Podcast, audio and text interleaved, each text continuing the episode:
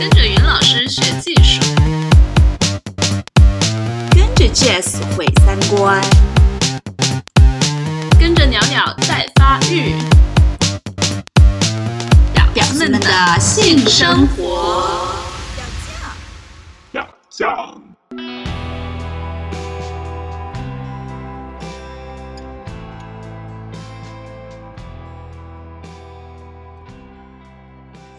大家好，欢迎收听表酱，我是 Jess。我是云老师，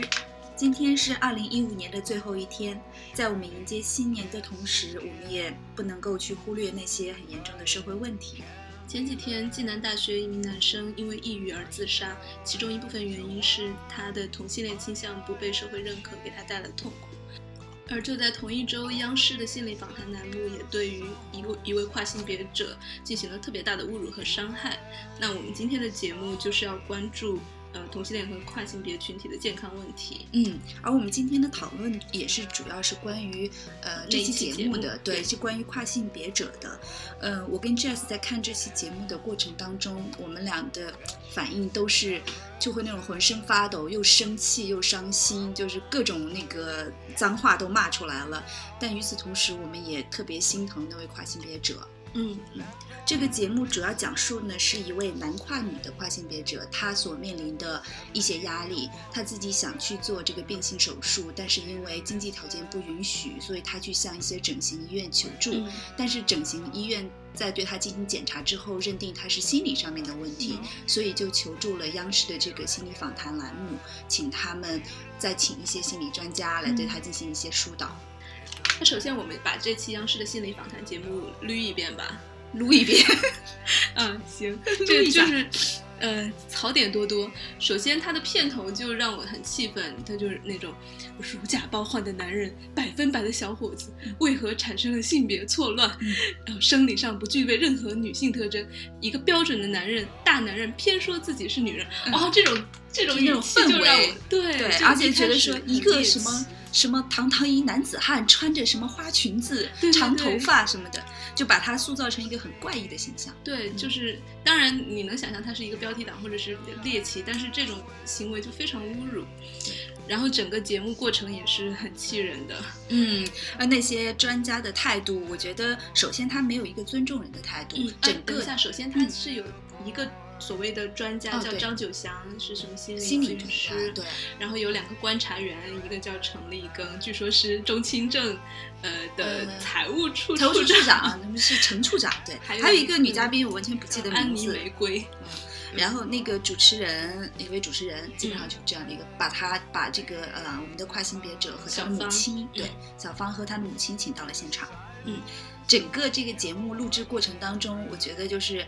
体现出了主持人和嘉宾那种十足的话语霸权。嗯嗯，小芳在整个过程当中是被作为一个感觉像一个物体摆在那里，然后其任凭其他的人在那里评判。评，对，然后就说，呃，当着他的面就会说，哎，你看他怎么怎么样，你看他的行为怎么，就一直在那个评头论足。一点都不像一个咨询节目，以及专家不断的打断小芳的说话，嗯呃，反反倒还要说，嗯你别打断我，呃，你你听我说说，就是那种呃你只能听着我来说你听的那种状态。嗯，然后到后面，呃，专家就进行了两个所谓的很专业的技法，一个是让他画出一个叫什么心里画吧，画出嗯。他自己的、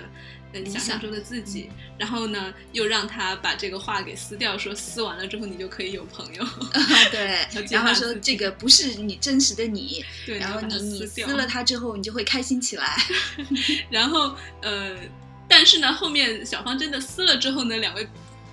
点评的人又说：“你看你你怎么可以呃这么坦然的就撕掉你自己？这你到底是喜欢还是讨厌那个女孩啊？”对对。这是而且小芳一开始在那个专家撕画的时候，小芳非常明确的表示你不要撕它，你不要撕它。嗯，然后到后来，专家就是说让他自己撕，你撕，你撕，你撕了你就会开心，你并没有不开心，就是强迫他把自己的这个 理想中的形象给破坏掉。最后专家还说，哎呀，你看你到底是喜欢自己还是不喜欢自己啊？你这么喜欢自己，你干嘛要撕它？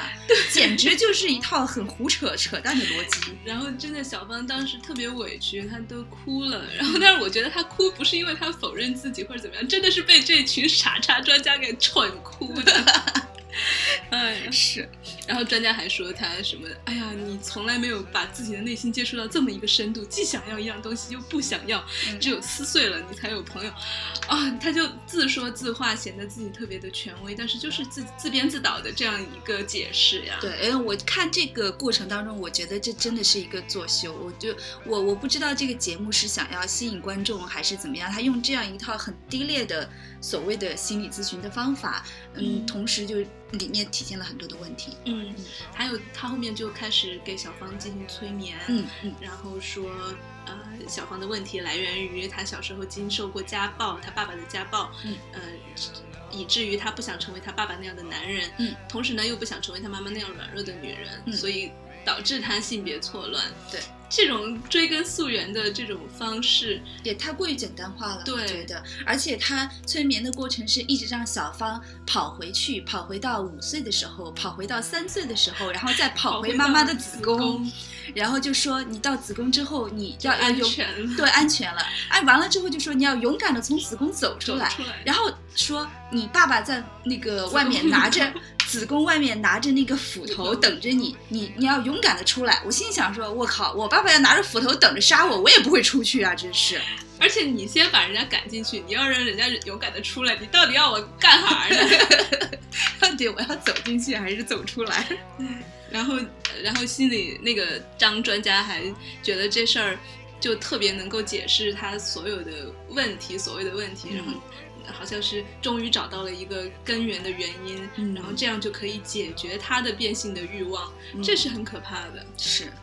因为往往是你先有一个问题，你才会去找原因，但是这里面就预设了他要变性的欲望是有问题的。而且即便是我们说是去呃追根溯溯源，呃，你找到了这样的一个所谓的症结所在，你就觉得一切的问题都迎刃而解了，这个也过于简单粗暴，因为他想要变性，这个并不是说一个原因就导致了这样的一个一个结果，而中间有很多的因素相互作用的，就是我觉得这两方面的问题都需要注意。嗯。嗯，关于这个节目本身呢，我们可以有无数的槽来吐，但是我们更加希望探讨的是，为什么这个节目被央视当做是理所当然，甚至是啊，好像还在帮助小芳的这种感觉？嗯那是什么样的社会呃机制造成这样的观念对对，如此根深蒂固？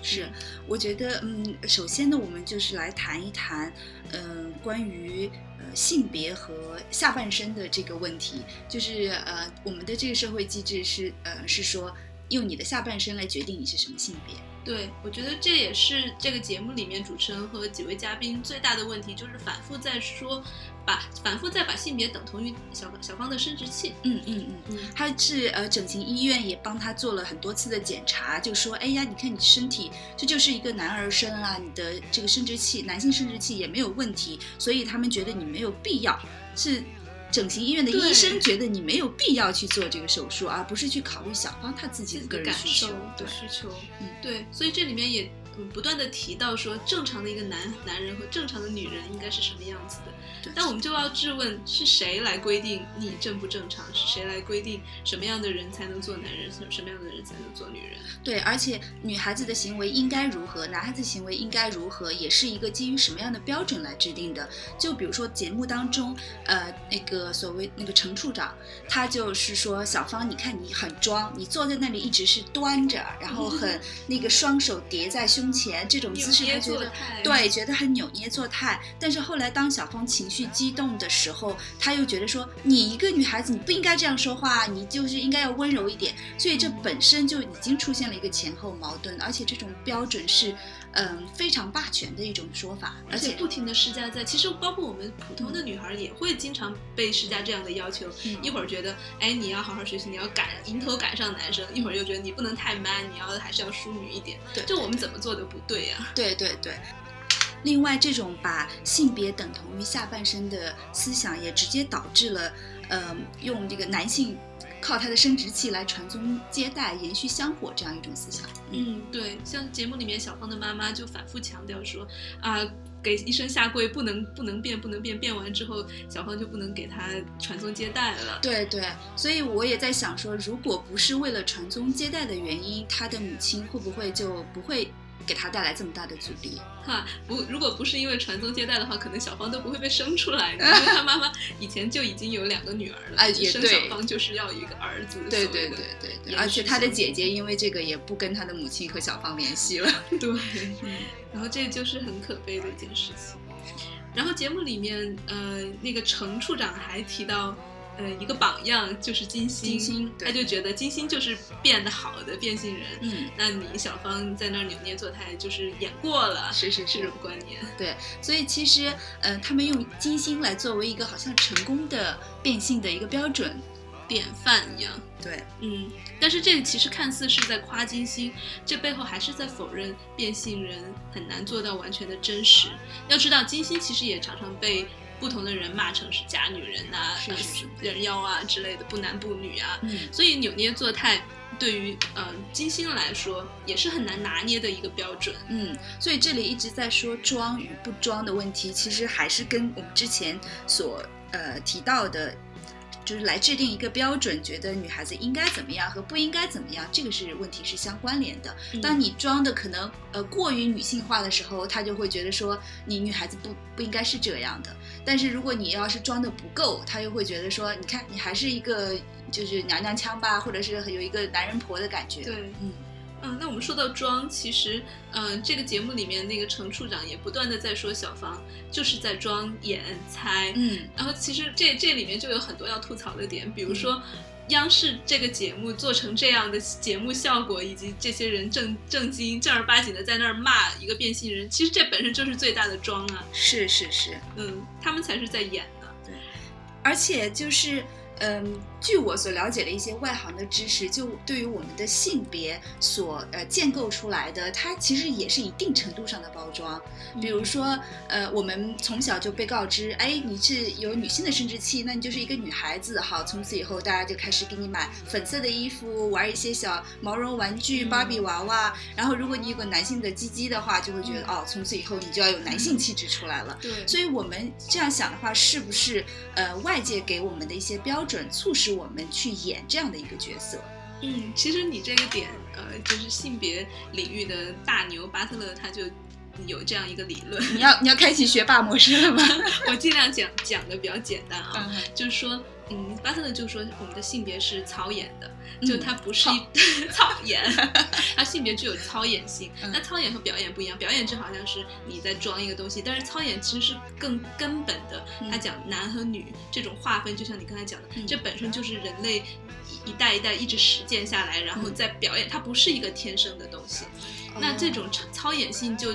以至于大家都以为男和女是正常，而嗯同时呢，这种正常是建立在把不正常的东西踩在脚下，以以标榜自己多么的正常。对，因为有我们所谓的怪异的人，才显得我们自己很正常。对，就像这个节目里面，嗯、不管是主持人还是几个嘉宾，都在那儿不不断的强调自己才是真女人或者真男人。其实这是非常可笑的，就我们就可以刚好呃透透过小芳这一个跨性别者的嗯所谓的他们眼里的装，嗯其实恰恰暴露了男和女这种呃操演性。嗯，对，所谓所以这种操演性不断重复出现，就导致了对于性别只有要么男要么女这种二分的观点。所以就是说，你要么就是一个男性，要么是女性才是正常的，任何跟这种标准不统一的都是不正常的。嗯所以就小芳她因为是经过后天的，即便经过了性呃后天的性别改变，对于这些二分男女二分的这个嘉宾来说，你永远都无法做到一个所谓的正常的状态，也无法做真实的自己。对，所以这在这里，小芳包括所有的跨性别者都面临着多重的捆绑。一方面，他们要被要求说要变得非常的像呃女人或者男人，嗯然后一旦发现不像的时候呢，又会被人说成，哎，你你没装好。不男但是对，如果装的像了呢，别人说哟，这不还是装的像吗？对呀、对呀、嗯像小芳的例子，她曾经也谈过一个男朋友，那个男、嗯那个她的前男友就是把她当做一个女生来相处的，结果后来发现了以后，然后就把她归类为骗子了。嗯就是说她装的再像，最后被发现说你性别不是女，然后还是一个骗子，就是无论怎么样，她都无法满足大家的那个标准。对，所以他无论如何都没有办法做真实的自己，这这里面就很矛盾，因为专家就会说，哎呀，你这一直在演，你就是没有敞开心扉做自己。嗯但是试问，这个社会何时给了他们这样做真真实的自己的机会呢？他们的真实性是不断的在被否认的。，对对对，而且我在听这个节目、看这个节目的过程当中，我也不断的在这个脑脑海中出现这样的问题，就是说，如果小芳她是一个女生变男生的这样一个呃跨性别的过程，会不会还遭遇这么大的阻力？就是或许，呃，男变女，人家会觉得说你一个男人，对吧？那么阳刚的男人，你 变成个女人娘娘腔多不好。但是如果一个女孩子想要就是呃扮演一个男性的角色，人家最多说她男人婆。这中间当中，呃，会不会就说女变男的这个阻力稍微小一点呢？嗯，这有一定道理，因为我们的社会还是男权社会嘛。那你男性气质好像变成女生是一个跌落的状态，女性气质是上升的状态。但是这样说，呃，也有有人反对这样的看法，尤其是一些呃女跨男的。嗯，变性人他们就会，嗯，觉得你这样的说法其实是在否认他们自身经历的很多的痛苦。其实痛苦和痛苦之间可能是没有办法比较的。也对，嗯，所以我在想，这个时候，呃，更多的是我们需要去倾听，呃，每个不同的人在不同的情境下他们的故事。是是是，我因为我们自己都没有经历这样的过程，所以我们很难去预设或者是判断他们所经历的一些心路历程。对，其实做这期节目呢，我们不是一竿子打死所有的心理咨询师，而是说央视在请这样的一个专家所谓的，然后进行对跨性别者进行非常不尊重的评判的时候，是我很不负责任的行为，对，很不专业。嗯，相比之下，其实有很多更加友善的心理咨询师和干预的方法。云老师刚好就写过这样一篇文章吧，我记得。对对对，我写的那篇文章是呃，在荷兰，如果有青少年想要变性，那么如何进行一些心理咨询和心理干预的？嗯，它是。我觉得跟中国这个节目所呈现出来的呃心理咨询相比，荷兰咨询师绝对不会说你想要变性，那你就是心理有问题。他会首先确定说这个青少年根据当然依依年龄不同来确定说，呃，比如说一个女孩子她只是简单的喜欢做一些男孩子的运动啊，或者是男孩子的行为方式，还是说她真的对自己的呃生理性别产生了非常大的怀疑？他们是叫性别焦虑或者是性别不确定，而不会说是性别。错乱，对，嗯，我觉得这是这是非常专业或者是呃非常尊重人的一种一种态度。嗯，其实当然不是说中国的就不好，因为我们中国也有很多嗯对于跨性别和同性恋社群非常友善的咨询师。那我们今天也采访到了一位呃柯涵，他是非常著名的呃心理咨询师，也是。一位女权主义者，也是在英国读神经科学的女博士。嗯，那我们来听听他对于这期节目以及对于整个中国心理咨询行业的一些看法。作为他的来访者，他没有要求说，没有提出说我对这个性别冲突感到很痛苦，并且已经在他的进行过程中的话，我觉得作为心理咨询师，首先你不能硬性的去改变来访者的要求，然后其次。如果来访者已经在变性过程中，那你的目标肯定是帮助他从心理上面顺顺利的适应他这个生理性别的，而不是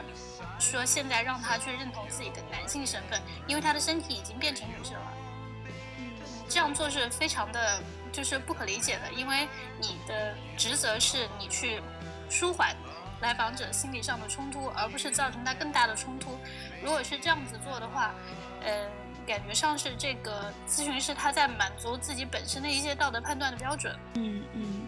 那你觉得像这样的呃节目本身嗯有没有问题呢？因为咨询呃我的理解好像是它是一个非常隐私的行为，然后也是不太适合放在，尤其是像催眠呀，然后又是回溯童年，是不是不太适合做成节目啊？其实这种心理类的节目就是业内。就批判已经是很久了。首先，它肯定是违反伦理的，因为心理咨询它本身就有一个它的伦理要求里面，本身就本身就有一个是要求保密的。那实际上，就算就算是心理咨询师想要自己的助理在旁边观察，让他学习，也是要征得来访者本人同意的。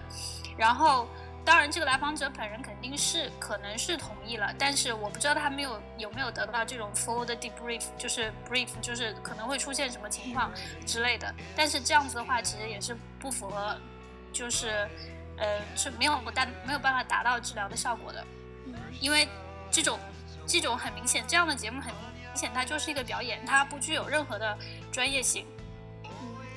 然后任任何专业的技术在这种大庭广众之下，然后在这种短期的节目的就这节目这么短的时间限制之内是不可能达到效果的。嗯，像这个节目里面，这个心理医生他自己也提到，他说这几个专家所谓的从从业务到人性把握上都是全国最好的。我 我不知道他们是怎么评判这个的。然后另外一个，我觉得作为一个专业人士，这样这样夸耀自己的专业能力和行为，我觉得看起来不是一个特别可靠的专业的行为。然后呃，另外我从就是我刚才也想提到点，我从节目的就是大家的反馈来看，就是他在节目中说了这样子的话，他实际上你这种行为是是在向你的来访者施加压力。嗯在你讲的施加压力，就是说，呃，你在用你的权威去逼迫他顺从，这个是一个非常糟糕的咨询行为。嗯，以及我觉得整个包括从主持人到专家到两位嘉宾，一直都在嗯嘲笑这个女孩儿不好好说话呀，嗯、嗯扭捏作态呀。我觉得嗯这些就已经就是对跨性别，首先没有一个，呃，就是非常基础的认识。他可能没有这个认识。对，嗯，我觉得这些对，如果他们真的出现了这种嘲笑的行为，如果他们真的出现了像文章里说的那样，就是说你看看你就是怎么，呃，就不要扭捏作态。首先，扭捏作态这种词，这种涉及判断的这种这种涉及判定的词是是被禁止在心理咨询里使用的，因为心理咨询还有一个另外一个很重要的工作原则，就是你不能去 judge 你的来访者，